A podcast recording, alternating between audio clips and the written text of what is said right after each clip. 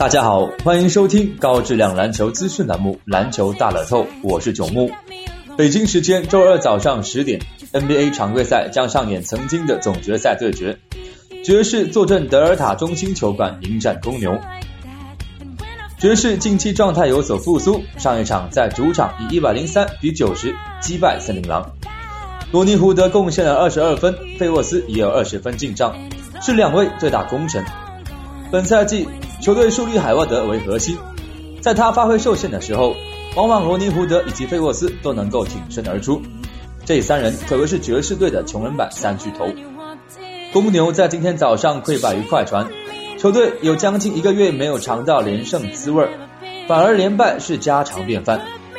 进攻端默契程度明显不足，过分依赖加索尔以及巴特勒，以往铁血防守不复存在，战斗力自然下降明显。从上半赛季霍伊伯格的执教成果来看，个人认为并不及格。公牛队风格转变的阵痛期需要尽快结束。本场竞彩让分开出了主队爵士让二点五分，对状态复苏的爵士有支持力度。爵士势头渐起，先后拿下黄蜂和森林狼。反观公牛状态飘忽，情况并不乐观。初步看好公牛赢盘。针对明天 NBA 赛场。栏目组推介服务将继续提供高质量赛事分析推荐，欢迎广大球迷继续通过官方客服渠道进行详细咨询办理。